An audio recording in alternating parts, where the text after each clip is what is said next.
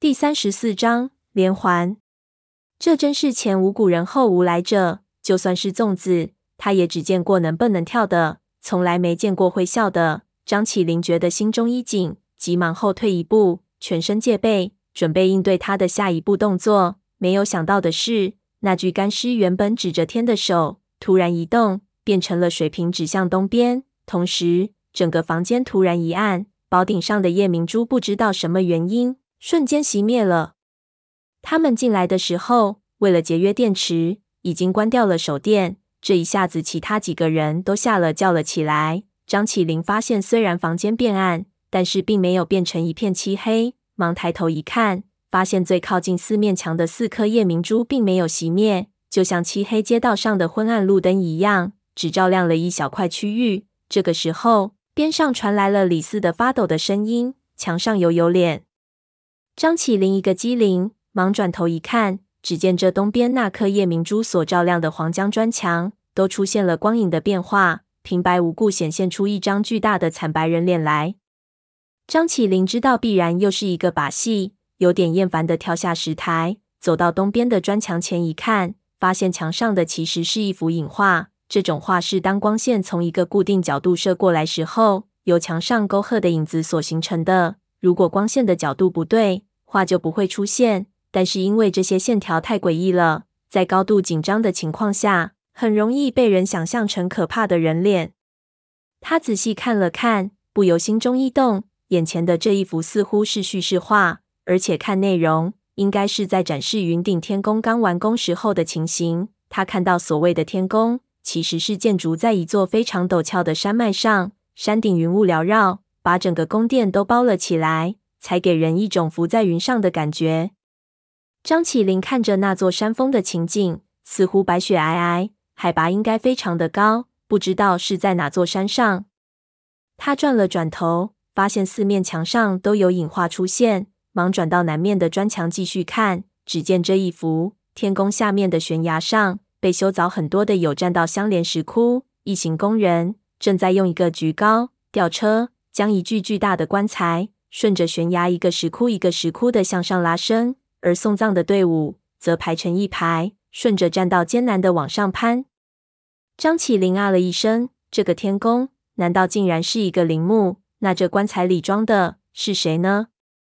他继续走下去，西边的那幅影画更加的奇怪。只见悬崖上的栈道竟然燃起了熊熊烈火，这应该是守陵的士兵在入殓仪式结束之后。为了保证陵墓的安全，而把进入天宫的唯一的道路烧毁。这样一来，基本上可以杜绝所有的小规模盗墓行为。无论南派北派，均没有人有能力到一个海拔如此高的地方，爬上百米悬崖去盗一个洞，不可能，也没有必要。他记忆里并没有遇到过这样的墓葬，不由觉得惊讶，忙跑到最后一幅影画之前，一看就呆了，因为这幅画却出奇的简单。山顶上的天宫突然消失了，只见一片皑皑的白雪。不仅如此，连悬崖都被一片白色盖住。虽然并不是很生动，但是张起灵已经知道了，这应该是一场雪崩。他猜测，可能是大火使得温度上升，天宫上方的积雪松动，造成了大规模的雪崩。不仅把整个天宫掩埋在了白雪之下，还覆盖了整个山头，把这座宫殿变成了一个货真价实的坟墓。他看到这里，不由长出了一口气。真没想到，这个云顶天宫最后的命运竟然是这样的。看来汪藏海对此也是耿耿于怀。自己的杰出作品在建成后没多少时间，就直接被雪崩压毁，够他到死都郁闷的了。也难怪他要把这件事情通过这种隐秘的方式记录下来。这应该是一个地位显赫人物的陵墓，他肯定不能把这件作品公诸于世。但是以他这么喜欢炫耀的性格，他肯定会以某种方式让后人知道自己的作品里还有一座这么壮观的云顶天宫。现在唯一不知道的就是这座坟墓里埋的是什么人了。张起灵深吸了一口气，这个时候他突然看到文景和其他两个人正在试图搬动东南角的那面大镜子，他觉得很奇怪，忙问他在干什么。文景焦急地说。我刚才看到三婶躲在这面镜子的后面，一闪又不见了。张起灵这才想起三叔的事情，忙上去帮了一把。这面二米高的鎏金福字纹铜镜非常的重，他们用尽全身的力气才挪开了半米。众人探头一看，只见镜子后面的墙角壁上竟然有一个半人多高的方洞。张起灵照了照里面，只见一片黑漆漆，不知道通到哪里去。吴三省前几天规划的宫的时候，并没有发现这里还有这么大一个房间，但是张起灵早就知道的宫并非他规划的这么简单。因为沉船葬和陆葬不同，有一个沉船的过程，这个过程中船必须保持绝对的平衡，所以对陵墓的对称性要求非常高。吴三省规划出来的的宫虽然没有原则上的错误，但是明显的头重脚轻。如果以这样的结构来沉，估计整个墓会倒在静海里。他那个时候也懒得去出这个风头，就没和吴三省说。现在想起来，这里有一个用来平衡的通道。也不足为奇。他和众人解释了一下，打起手电，第一个走了进去。因为手电在进到洞的时候一直开着，基本上都有点电力不足。文景就让他们前后各开一支，其他人全部关掉。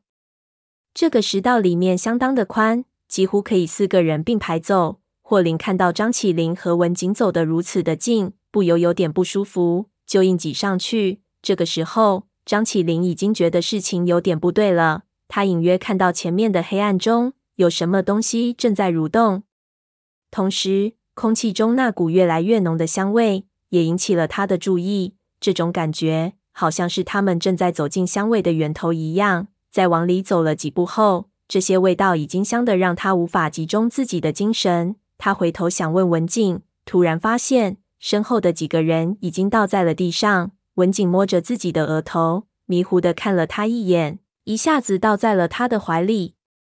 张起灵心叫不好，马上闭住呼吸。然而已经来不及了，他只觉得一股无法抗拒的困意袭来，开始向墙壁上靠去，然后逐渐失去了意识。朦胧中，他看到三叔蹲了下来，面无表情地看着他。闷油瓶说到这里，深吸了一口气，沉默了下来，说道。我醒过来的时候，自己躺在医院的病床上面，什么都不记得，什么都不知道。直到几个月后，才一点一点的开始想起一些零碎的片段。后来又过了几年，我开始发现我自己的身体出了点问题。我忍不住想插嘴问他，是不是发现自己不会老？但是他没给我这个机会，就接着说道：“我现在还不能告诉你是什么问题，不过我在三个月前。”碰到了你的三叔，我发觉他非常的眼熟。为了想起更多的事情，就跟着你们去了鲁王宫。他讲到这里，突然转向我说道：“我在鲁王宫里发现你的三叔很有问题。”我一愣，不知道他是什么意思。他继续说道：“你们从青铜棺里拿出来的那块金丝帛书，其实是假的，早就被你三叔调包了。”我大吃了一惊，叫道：“胡说！”他娘的，那不是被你调包的吗？闷油瓶淡淡的看了我一眼，说道：“不是，是你三叔自己。他和大奎两个人从树的后面打洞，直接挖到棺材底上。这大概也是为什么大奎必须要死的原因。”我听得浑身发冷，比任何时候都要紧张。虽然仍旧想站在三叔这一边，但是脑子里已经犹如一道闪电划过，无数的景象跳了出来。我想起大奎是怎么中毒的，想起潘子为什么在上树之前还很清醒，等我们在地面上看到他的时候却已经深度昏迷。想起我和胖子还没有爬出那条缝隙的时候，他已经扛着汽油桶跑了过来。我无法再想下去了，只觉得世界上的一切都颠倒了，不知道谁说的是真话，谁是骗子，我到底应该相信谁？我觉得脑子一片混乱。无法控制的自言自语道：“不对，不对，事情没有这么简单，没有动机。三叔他到底为什么要这么做？”闷油瓶淡淡的说道：“如果这个人真的是你三叔的话，的确是没有动机。但是他说到这里叹了口气，我没有明白他的意思，不过心里似乎已经相信了他，不由苦笑。我原来一直在想三叔到底有多少东西在骗我，现在。”我必须要想的是，到底他有多少东西没有在骗我了？事情发生这样的变化，我真的没有想到。不过转念头一想，现在想这些也没有什么用。无论谁真谁假，都要等到我们逃出去后才有意思。不然死在这里，知道了真相又能怎么样？想到这里，我忙定了定神，让自己放松了一下。这个时候，我发现胖子已经走到了石碑前面，笨拙地蹲着，翘起个兰花指头，在那里晃晃悠悠地梳起头来。我皱了皱眉头，叫道：“死胖子，你他娘的又在搞什么鸡巴事情？你就不能给我消停点？”他转了一下头，装成女人的声音说道：“哀家他娘的正在梳头，梳个头又要不了你的命，你啰嗦什么？”我简直无可奈何，问他道：“梳头，你难道也想去那个天门里看看？”